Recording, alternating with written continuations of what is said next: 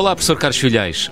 Olá, João Miguel, está bom? Tudo bem, professor. Olha, o programa sobre Gordon Moore, que foi para o ar há poucas semanas, foi ouvido por alunos do 11º ano na Escola Secundária José Régio, em Vila do Conde, e a professora de Eletrónica desses alunos teve a gentileza de nos escrever. Antes de mais, obrigado aos alunos, continuem a estudar porque vale a pena, e um obrigado especial à professora Raquel por uh, escutarem... Uh, tanto a professora como os alunos. Nós o Ciência a entrar Pop. nas escolas. Estamos é, a entrar nas espetacular, escolas. não é?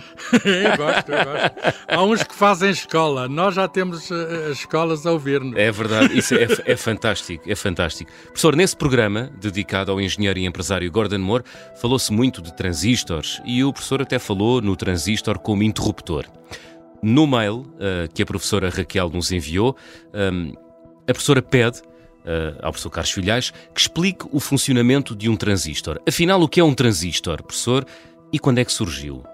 Ah, vamos começar pela, pela. Agradeço a pergunta, uhum. com certeza, da nossa professora e, e, e são sempre bem-vindas as questões dos ouvintes.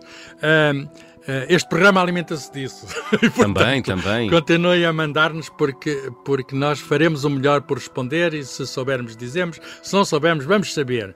Uh, se ninguém souber, nós dizemos, não se sabe. Uh, primeira, primeira questão, primeira questão, quando é que surgiu o primeiro transistor? O transistor é uma das maiores invenções Uh, digamos, da tecnologia e surgiu, até sei dizer o dia, em, em 23 3 de dezembro de 1947, portanto, na antevéspera de Natal de, de 1947, portanto, dois anos depois do fim da guerra. E foram seus autores uh, dois físicos norte-americanos uh, que ganharam o Prémio Nobel por isso, John Bardeen e Walter Bratton, que trabalhavam para um laboratório uh, de, de, uma companhia de telefones, uhum. a Bell uh, Bell Labs, em New Jersey, num dos Estados, num dos, estados dos Estados Unidos. Uh, e eles estavam a trabalhar com um material semicondutor, já vou explicar o que é um material semicondutor, que é o germânio, tal como é o silício, são materiais semicondutores. Uh, antes de explicar o que é um semicondutor,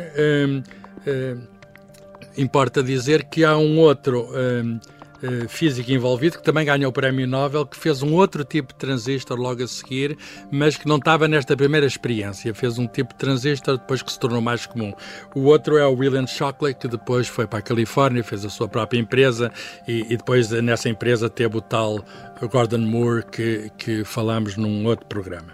Uh, e portanto os três receberam conjuntamente, embora o trabalho deles, estavam os três na mesma empresa, mas o primeiro trabalho coube ao John Bardeen e ao Walter Bratton. Uh, o que é que o que é que é o material semicondutor, o germânio ou o silício? Uh, bem, os materiais dividem-se em condutores, conforme deixem passar facilmente a eletricidade, ou isoladores. a maior parte dos materiais são condutores ou isoladores. Uhum. isoladores não deixam passar a eletricidade, sei lá. O cobre que está no fio elétrico é um condutor, o plástico que está à volta do fio elétrico é um isolador. Mas há materiais que fazem um compromisso entre as duas coisas que conduzem, eh, mas não muito bem, não é?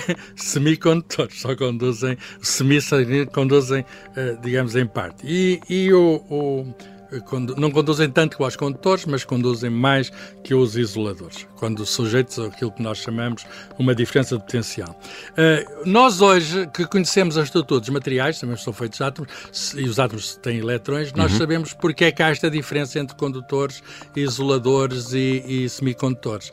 A diferença é que nos, nos condutores há eletrões que são partilhados por todos os átomos, portanto, não pertencem a um certo átomo, pertencem a todos nós, e estes, estes átomos podem ser excitados e continuam a correr rapidamente, pertencendo a todos. Portanto, nós falamos uh, que uh, o, o, material tem uh, uma banda, se dizemos uma banda de condução, e, e se pudermos promover, eles ainda estiverem nessa banda, tudo bem. A banda são os estados de energia disponíveis para os eletrões. É um conjunto de energias disponíveis para os eletrões. Enquanto eles estiverem nessa banda, assegura a condução. Porque é que há isoladores? Pode estar a banda cheia Uh, e a seguir há, um, há, vazio, porque isto é a teoria quântica, diz que há vazios, há estados proibidos, e então o, o, os eletrões já não podem, ou estão muito longe, os outros estados possíveis. Já não podem, com, com pequena energia pelo menos, não podem ir para outra, para um estado mais, de energia mais alta. Então ficam ali, não podem eh, andar, e nós dizemos que, que é um isolador. Mas os, os, os semicondutores têm uma, uma banda que é relativamente estreita, o que significa que aquecendo o material é, é, é possível promover os eletrões e eles fazerem alguma condução. Ah. É, o aquecimento provoca excitação eletrónica. E há ainda outra maneira que é muito engenhosa e que, e que começou logo a ser posta em prática e que hoje se usa, é que nós dopamos, dopamos este material semicondutor, tornando, digamos, ainda, podemos regular a condução nele. O que é que isso significa? Significa que pomos uma impureza, e não é preciso ser muito grande, temos uhum. um átomo estranho no silício ou no germânio, uhum. e ele vai, ele vai permitir que apareçam níveis de energia naquele sítio onde era proibido, o que significa que vai, vai ser possível os eletrões tem uma espécie de ajuda, uma espécie de uma escada naquele sítio que era proibido entre, a, a, digamos, a banda de baixo e a banda de cima. E, portanto, isso vai mudar, vai facilitar a condução nos semicondutores e podemos regular isso conforme a impureza, conforme aquilo que introduzimos lá. Então, há um, conforme as impurezas colocamos, há uns materiais que são do tipo N, que fornecem cargas negativas, há outros materiais que são do tipo P, que fornecem cargas uh, positivas e, e, os transistores, tal como o terceiro daqueles físicos os inventou, o, o primeiro uh, transistor era uma coisa de 3 centímetros, mas era uma coisa, dois contactos de ouro e o germânio era um transistor mais simples, mas depois o que fez o, o, o, o William Shockley foi ter um, um, uma sanduíche. Tem dois semicondutores do tipo N e um do tipo P. Também se pode fazer uma sanduíche, dois do tipo P e outro tipo N no meio. Isto é, digamos, como quem faz um hambúrguer, como quem faz uhum. uma sanduíche. Uhum. E, este, e, esta, e esta coisa, vamos chamar-lhe assim para simplificar, tem propriedades fantásticas. Uh, temos três partes, não é? Duas iguais. Eh, nós dizemos que há aqui uma junção de, de, de, três materiais, dois do mesmo tipo e um de tipo diferente. Este material nós podemos aplicar uma tensão elétrica a cada um deles, não é? E vão acontecer coisas uh, muito, muito interessantes. Nós vamos chamar a um emissor, vamos chamar ao outro uh, coletor e vamos chamar, uh, digamos, ao, ao, está no meio a base. E conforme a gente aplica um sinal, uma tensão elétrica, uma corrente elétrica, um sinal qualquer elétrico na base, assim a passagem entre emissor e coletor está assegurada ou não.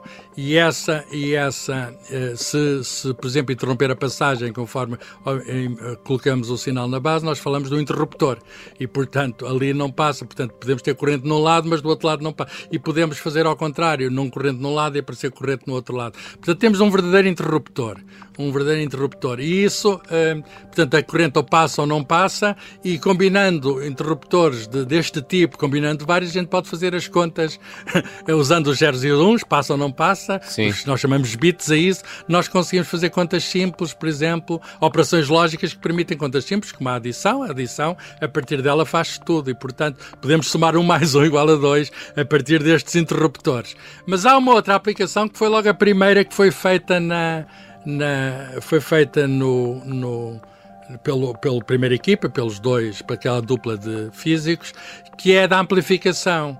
Pode também acontecer que, em vez de servir de interruptor, sirva de amplificador. Eh, e isso depende de tudo, depende do tipo de, de, material, do modo como está ligado, não é? Do circuito, mas é possível, uh, introduzir um sinal muito baixo na base, fazer um sinal muito grande no, no coletor. Quer dizer, é possível com muito pouco obter um sinal com, com muito, um, um, sinal muito pouco intenso, obter um sinal muito intenso do outro lado. A regulação não é proporcional, é, é, é, é uma, uma relação que nós dizemos não linear. Ora bem, e, é, e esse efeito foi aproveitado muito cedo, nos anos, pouco depois, eh, nos anos 50, dos anos 50, a partir de 54, começaram a ser usados eh, nos rádios com poucos transistores, o primeiro rádio acho que tinha quatro transistores, imagine-se, uh, e começaram a ser usados, uh, esses rádios chamavam-se precisamente rádios transistores, uhum. para amplificação. Porque, Por digamos, oposição às gigantescas válvulas, é isso? Exatamente, que eram usados, ainda me lembro do, uhum. do meu pai, tinha um rádio de válvulas, e as válvulas faziam basicamente os mesma coisa que fazem os transistores, só que é que muito maior e demoravam a aquecer, pois e é. aqueciam é. muito, mas só ligava ao rádio e estava dois minutos antes que houvesse. Mas também numa válvula Uh, mas aí há transmissão, digamos, no vácuo ou num gás. Sim. Há um emissor, um cato, há um ando e há uma grelha que faz de base. Portanto, há um emissor, há um coletor. É portanto, basicamente já está o princípio do transistor. Só que é que a tecnologia é uma tecnologia. E já havia computadores antes de haver transistores, mas a tecnologia é uma tecnologia pesada e, e instável.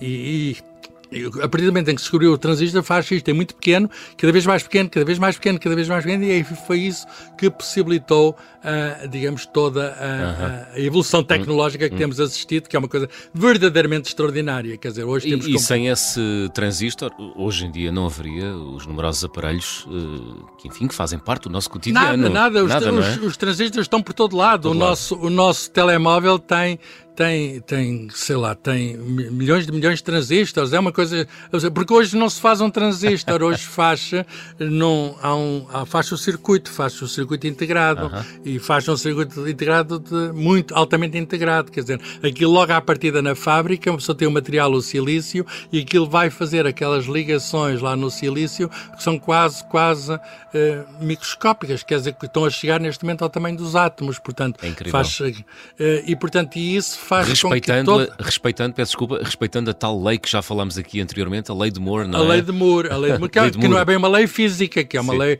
artificial, porque Exato. alguém diz de dois em dois anos vamos fazer os transistores, os computadores mais potentes, significa uh -huh. simplesmente estamos a empacotar mais transistores no mesmo espaço. Hum. Estamos a fazer os transistores mais pequenos e, portanto, temos uma coisa cada vez mais potente, mas claro, isso, isso tem um fim e há quem diga que estamos já perto desse fim, ah. talvez estejamos, porque não se pode isso... fazer um transistor mais mais pequeno que um átomo, não é? Mais pequeno. Um, um, temos de haver qualquer coisa física, não é? Pois. E um átomo é uma peça de matéria. Se, se, se, uma pessoa tiver menos que um átomo, é difícil. Sim. Ou mesmo impossível fazer a passagem ou, ou, a, ou o obstáculo para, claro. para a eletricidade. Isso quer dizer que no futuro os computadores vão dispensar os transistores?